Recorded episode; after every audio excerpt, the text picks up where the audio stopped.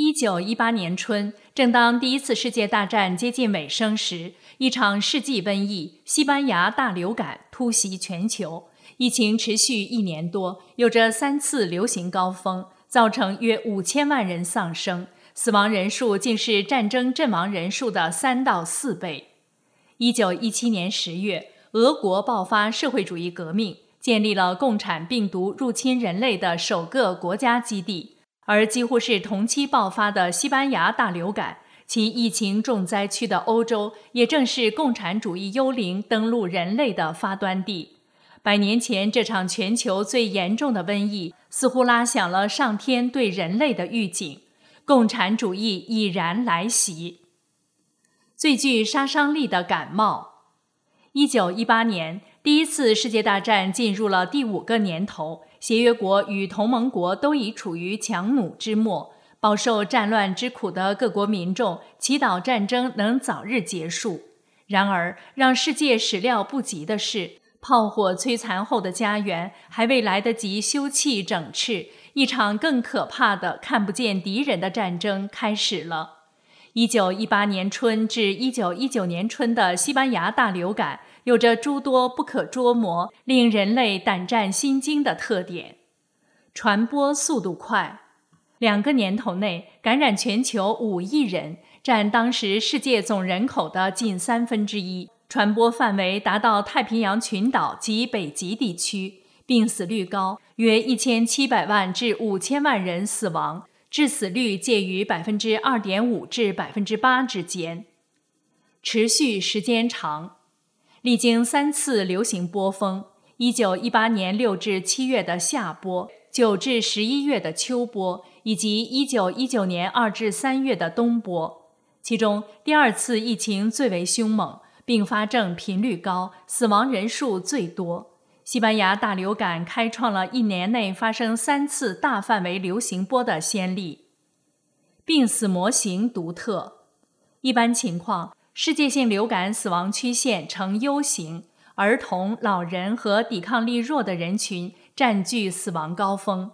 一九一八年大流感死亡曲线却呈独特的 W 型，即在儿童、老人之外，还有一个特殊的死亡高峰人群，约二十至四十岁的青壮年，占据整个大流感死亡人数的百分之五十。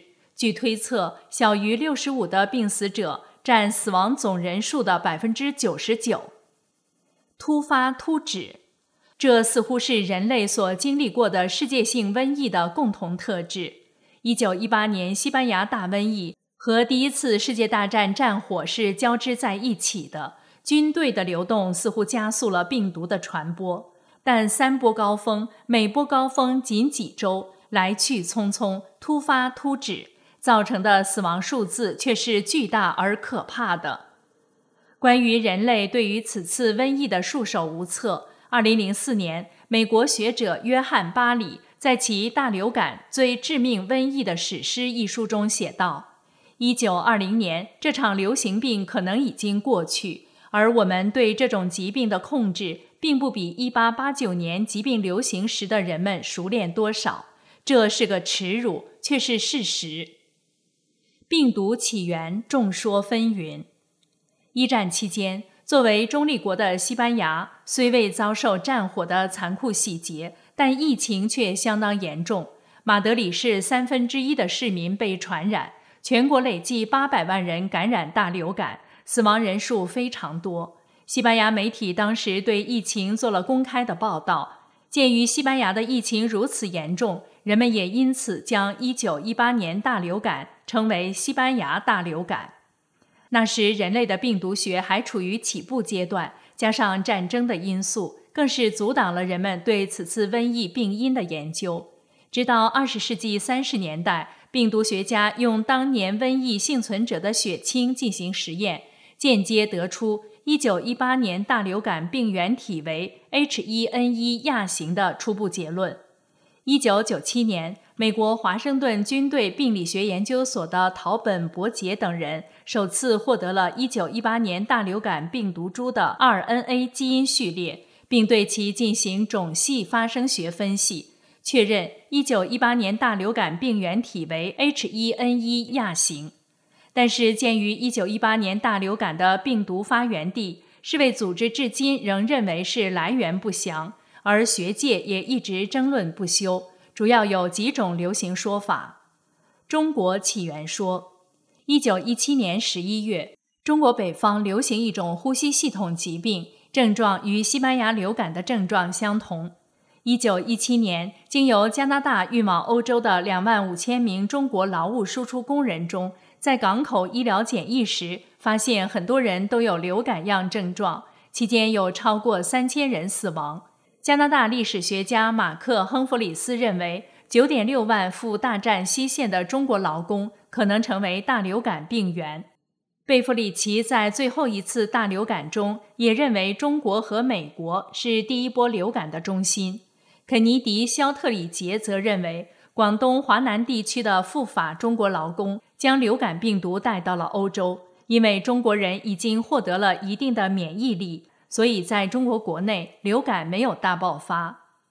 美国起源说认为，病毒最先起源于美国堪萨斯州的一个军营，然后很快传到底特律、费城。一九一八年三月。美国远征军将病毒带到欧洲战事前线。法国起源说，以奥克斯福德为代表的学者则认为，1918年大流感最早出现在法国的一个军营内。医学家们通过档案发现，1915至1916年间，在法国西北部的军营中曾出现过一种严重的、神秘的呼吸道感染疾病。俄国起源说。有人认为，俄国的阿什哈巴德首先爆发流感，随后传入美国，自1918年9月开始传入欧洲和世界各地。比战争还可怕的瘟疫，对于近代人类，这是一场比战争还严重的灾难。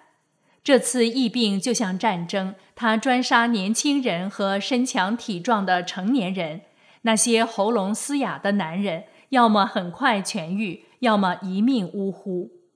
患者先是发热、咽痛、恶心、全身疼痛，然后引起呼吸系统和肺部的感染，体内其他器官也会遭到攻击，最后出血或窒息而死。从发病到死亡，快则几小时，一般三四天，最多不会超过十天。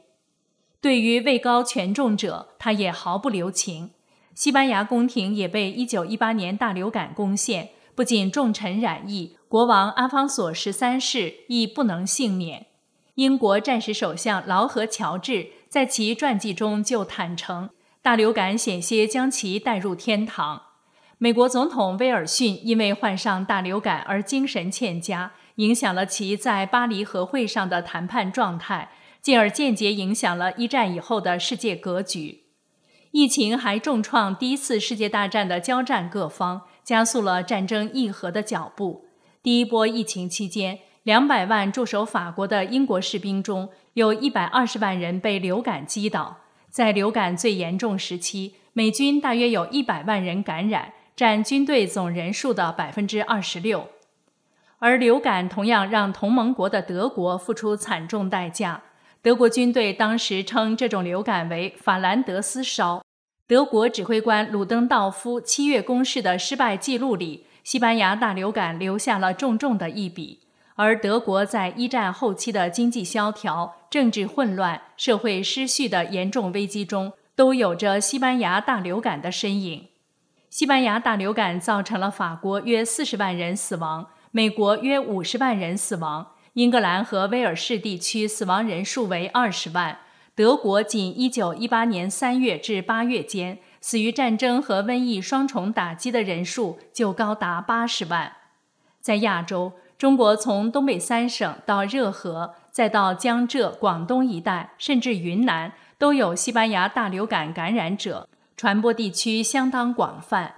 当时的《天津大公报》和《上海申报》都有过报道。但总体上，中国、日本的病死率比欧洲地区要低。瘟疫或是共产主义入侵人类的预警，在人类的古代及近代以前的传统社会，无论东方还是西方，人们对上天和神灵的信仰与崇拜一刻也没有停止过。人类将自己的生命与灵魂系于上天与创世主，创世主和众神则传给人类正统的文化与理智以及信仰之路，以维系人神之间的必然联系。几千年来，人类借此回归天国之路一直是畅通的。然而，百年前共产主义思潮的入侵和无神论思想的扩散。侵蚀了神给人留下的正统文化，共产主义理论公开美化暴力，推崇革命暴政。他将谎言包装成真理。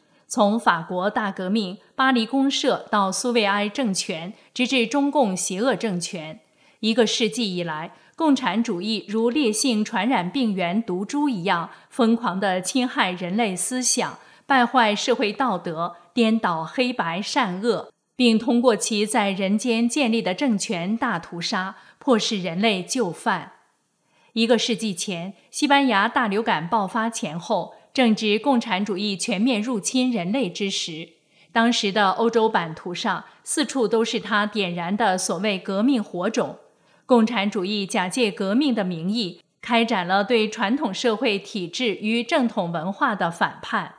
一九一七年十月。俄国爆发社会主义革命，建立了共产主义入侵人类的首个国家性基地。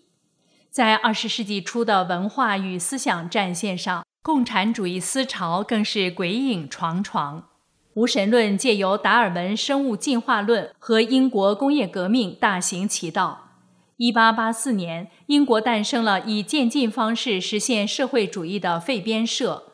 一九一九年。美国成立了听命于共产国际的美国共产党。同一时期，美国左派自由主义思想开始抬头。一九一九年，中国爆发或藏共产主义思潮的五四运动。两年后，中国共产党成立。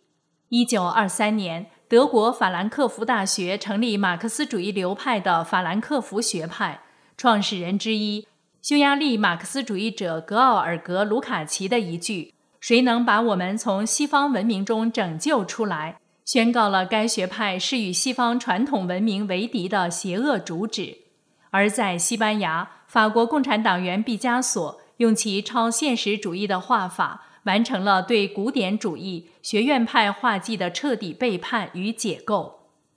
迄今为止，已经有一亿多人死于共产集权之下。百年前，这场全球最严重的瘟疫。似乎拉响了上天对人类的预警，共产主义已然来袭。正如西方一位史学家所言，二十世纪二十年代是一个空虚和颓废的十年。人们原来指望生活会更安全，民主制度会更健全，但事实上却是法西斯主义和布尔什维主义滋长的十年。于一九一八年，西班牙大瘟疫形成一个百年轮回的，恰是起于二零一九年冬，起源于中国武汉，冲着共产党而来的中共病毒疫情。不知惶恐中，人们是否读懂了上天的苦心安排？共产主义才是人类最致命的病毒株，远离中共，才能远离瘟疫。